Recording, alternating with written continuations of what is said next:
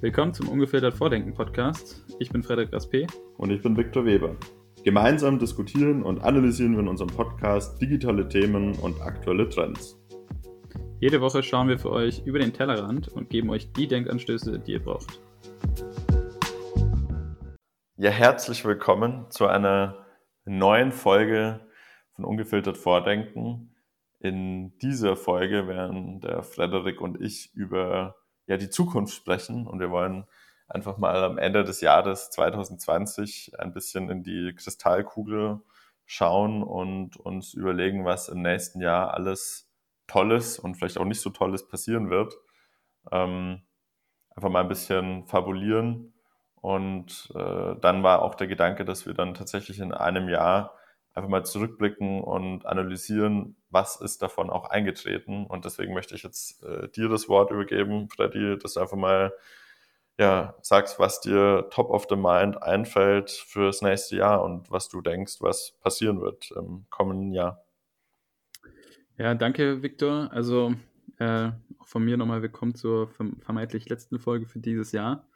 Ähm, ich denke, dass äh, 2021 auf jeden Fall ein Jahr der Veränderung sein wird. Also ich glaube, prägend äh, wird auch wieder sein, wird Corona. Also es wird sehr viel wahrscheinlich dezentraler werden. Es wird ähm, so ganz große Themen äh, werden ein bisschen also zugänglicher, würde ich mal sagen. Ne? Also ja. Äh, Remote Working wird, glaube ich, ein großes Thema. Daten werden ein großes Thema. Das ganze Thema Education, also wie lernen wir digital, wie lernen wir remote, ja. wie wird Zugang zu Bildung ähm, äh, dargestellt. Ich glaube, das sind ganz große Themen. Und ähm, um es ehrlich zu sagen, glaube ich, dass diese ganzen, ganz viele grundsätzliche Sachen werden einfach nochmal überdacht, weil Corona hat uns viel gezeigt, was viel möglich ist, wenn wir anders arbeiten und handhaben. Ja wenn bestimmte physische ähm, Zwänge quasi nicht mehr vorhanden sind. Das ist so meine ganz pauschale Sache.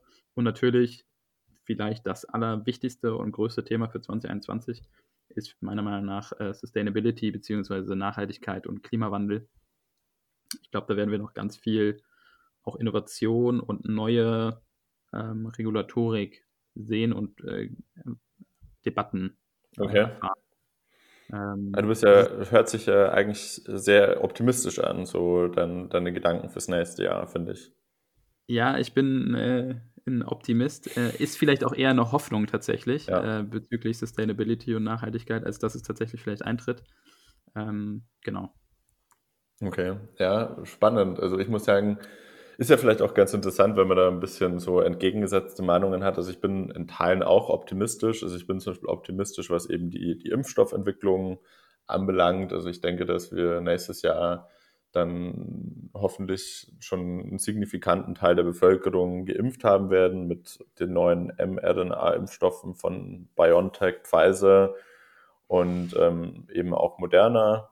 Und dann hoffe ich eben auch, dass dann die konventionellen Impfstoffe von Johnson Johnson, AstraZeneca und vielen weiteren auch auf den Markt kommen und uns sozusagen vielleicht einen dritten oder vierten Lockdown ersparen. Also das ist so die, mm. die positive Hoffnung, die ich habe.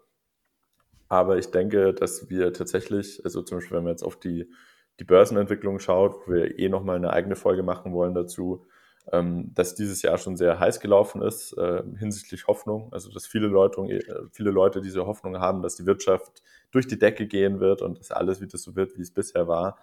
Und da, glaube ich, wird nächstes ja. Jahr eher ein Jahr der Ernüchterung sein, weil wir eben sehen werden, dass äh, auch trotz Konjunkturprogramme, dass strukturell sich in der Wirtschaft etwas verändert hat, dass vielleicht die die äh, quasi Gastro und ähm, Hotellerie und auch Kulturunternehmen, dass da einfach ja bleibende Schäden hinter, hinterlassen werden.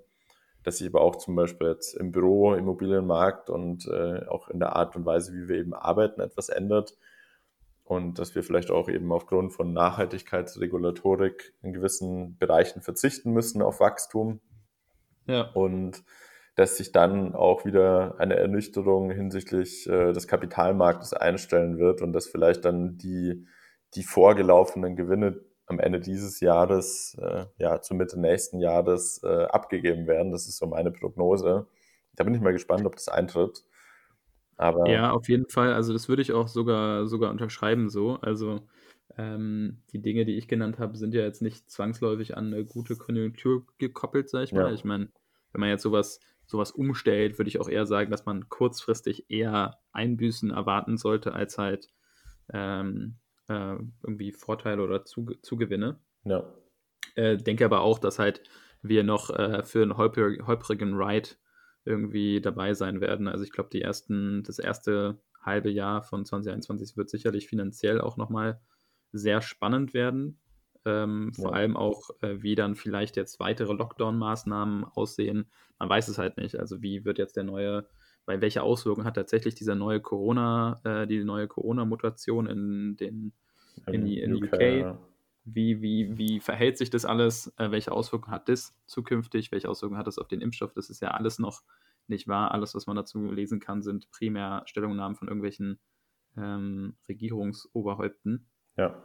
Oder Gesundheitsministern. Ähm, wo es halt, es ist halt keine Forschung, es ist kein, kein Virologe, der jetzt explizit sich mit der Thematik vielleicht so gut auskennt. Ja. Und ähm, klar, das ist auf jeden Fall ein Thema, was halt äh, wo ich auch sagen würde, da wird es wahrscheinlich noch ein bisschen dunkel. Aber wie du auch angesprochen hast, das Thema Hotellerie, auch das Thema Luftverkehr, also bestimmte Thematiken ja. werden einfach noch auch weit über 2021 nicht so rosig sein werden. Also die Luftfahrtorganisation Wirtschaft ähm, sagt ja selbst, dass sie wahrscheinlich bis 2025 brauchen werden, bis sich das komplett wieder auf Prä-Corona erholt. Ähm, auf der ja. anderen Seite gibt es natürlich auch wieder Gewinner, ne? also Logistik und sowas äh, ist ein ganz großes Thema. Ich denke, immer mehr kleinere, auch mittelständlerische lokale Unternehmen werden langsam jetzt ähm, ihre Online, eigene Online-Präsenz aufbauen. Also ich glaube, dieses Thema Shopify und sowas ja. äh, ist ein Thema, also auf lokaler Ebene. Ähm, ein Thema, was auch eher nicht so rosig ist, glaube ich, halt auch das Thema so äh, Spaltung generell einfach weiter, weiter vorangeht. Also Spaltung äh, zwischen Arm und Reich, Spaltung zwischen gebildet und ungebildet, äh, zwischen Ethnien. Ich glaube, das geht immer, immer weiter, dass halt sich quasi sozusagen mehr, mehr Ghettos eigentlich so bilden, auch geografisch.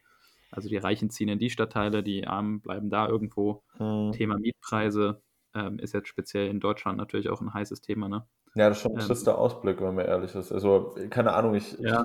ich, diese Entwicklungen, die, die waren ja schon da, also lange bevor Corona gekommen ist und deswegen kann ich mir schon vorstellen, dass es so weitergeht, wobei ich ja schon die Hoffnung habe, dass eben, auch wie wir in der letzten Folge darüber geredet haben, dass durch Black Lives Matter und auch durch die, ja, durch die Präsenz von, von Feminismus oder auch eben sowas wie eine Frauenquote auf Vorstandsebene und solche Themen, dass da dann doch irgendwie auch Impulse in die Allgemeinbevölkerung übergehen, die sozusagen sich dann im täglichen Alltag widerspiegeln. Das ist so ein bisschen die, die Hoffnung.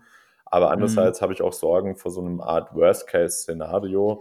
Also muss ich überlegen, dass zum Beispiel die Wirtschaft ja jetzt tatsächlich durch diese enormen Konjunkturprogramme in Europa, den USA und auch in vielen anderen Ländern eben über Wasser gehalten hat.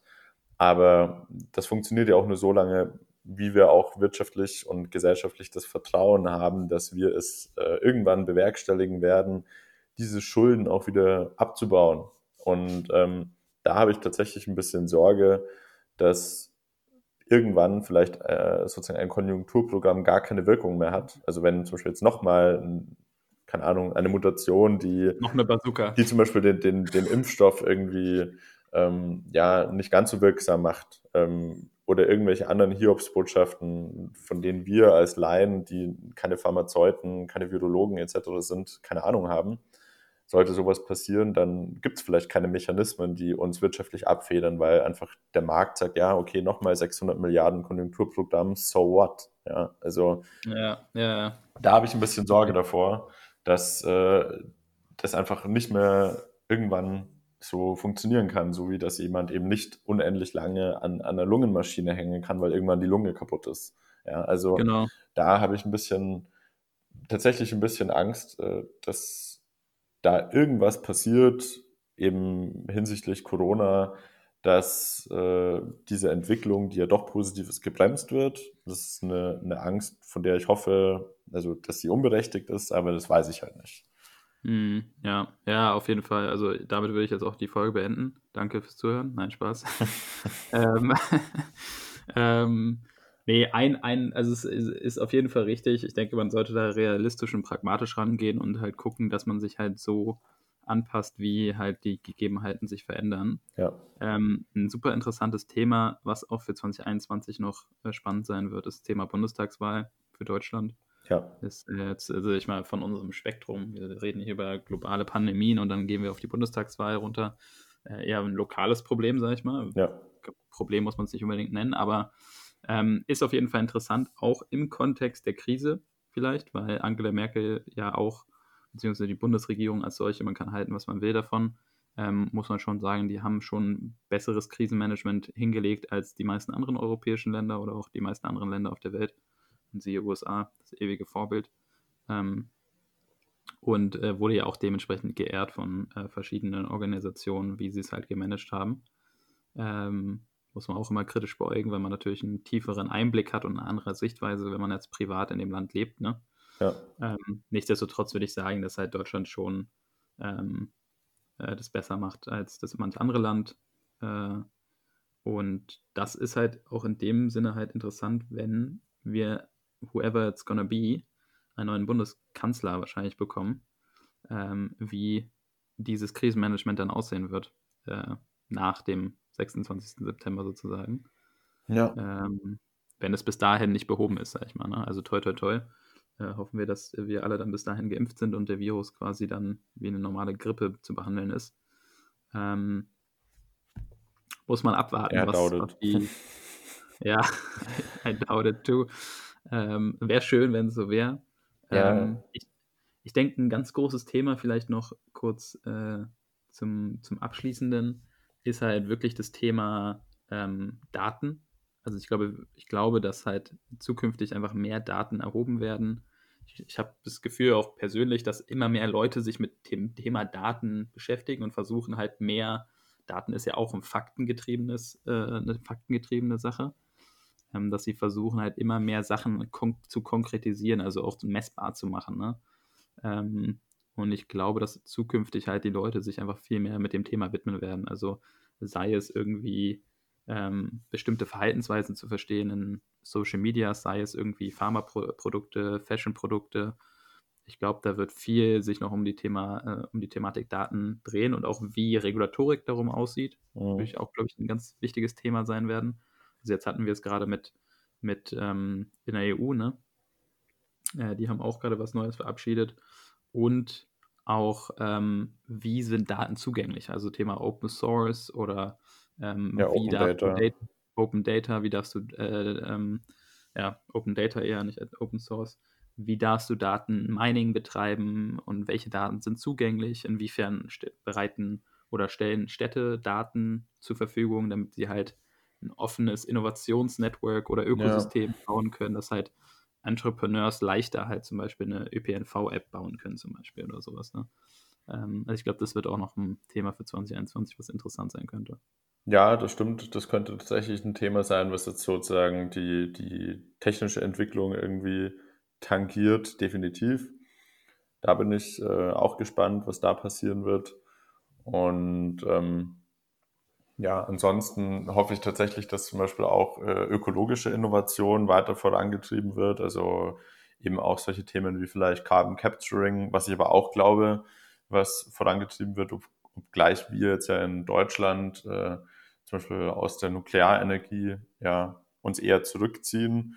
Gibt es ja jetzt tatsächlich im Silicon Valley zum Beispiel viel mehr Unternehmen, die sich mit Mini-Kraftwerken, also mm, Kernkraft ja. äh, beschäftigen und auch zum Beispiel die, äh, also Bill Gates oder Bill, Gates, ja. Bill und Melinda Gates äh, Foundation unterstützt, glaube ich, auch Forschungsprojekte in dem Rahmen. Ja. Also ich glaube, dass wir sozusagen tatsächlich auch wieder einen neuen Blick auf die Kernenergie werfen werden, einfach aufgrund ja. der Erreichung der CO2-Reduktionsziele. Ähm, mhm. Dann wird es vielleicht auch Fortschritte im Bereich der der E-Mobilität geben, also dass wir vielleicht äh, Verfahren äh, für eine ja, energieeffizientere Wasserstoffgenerierung sehen werden, dass zum Beispiel jetzt wie, wie QuantumScape in der, im Joint Venture mit Volkswagen die Lithium-Feststoffbatterienentwicklung vorantreiben, also dass sozusagen auch technischer Fortschritt irgendwie tangibler wird. Ähm, vielleicht tatsächlich mhm. auch mal die, die Re-Emergenz von, von 3D-Druck, also dass da sozusagen die 3D-gedruckten Häuser vielleicht irgendwann mal ein bisschen mehr auf den Markt kommen und vielleicht äh, ja. Entwicklungshilfe eingesetzt werden können oder auch allgemein. Also ähm, da gibt es schon auch Dinge, auf die man, auf die man hoffen kann. Und andererseits denke ich aber auch, dass wir jetzt in der nächsten Dekade, also jetzt nicht nur 2021, gerade bei uns in den doch sehr prosperierenden Ökonomien und Gesellschaften, die einfach auch verwöhnt sind irgendwo, lernen werden, eben zu verzichten. Also dass eben dieser unbegrenzte Wachstum nicht so funktioniert, wie wir uns das vielleicht wünschen und dass wir eben auch vielleicht unseren Konsum überdenken müssen. Zum Beispiel, du hast ja vorhin angesprochen, irgendwie datengetriebene Modelle, vielleicht auch in der Mode und solche Geschichten, dass man dann irgendwann merkt, okay, Fast Fashion ist halt total unökologisch und dass man da vielleicht auch eben dann neue Regulatorik und Veränderungen eben erlebt und dass da dann eben Impulse nächstes Jahr und in den kommenden Jahren gesetzt werden. Ja, ja, auf jeden Fall. Also ich denke, es war jetzt auch ein guter, guter Rundumschlag äh, fürs Jahr 2021. Hoffen wir, dass die ganzen guten Sachen Erfüllung geben und dass wir uns dann hoffentlich auch im Jahr 2021 wieder für ein Bierchen an der Isar treffen können. Jo. Ähm, und äh, wünschen euch einen guten Rutsch ins neue ja. Jahr und hoffen, dass ihr alle euch eure Vorsätze umsetzen könnt und äh, dass nur die guten Wünsche in Erfüllung gehen, sagen wir so.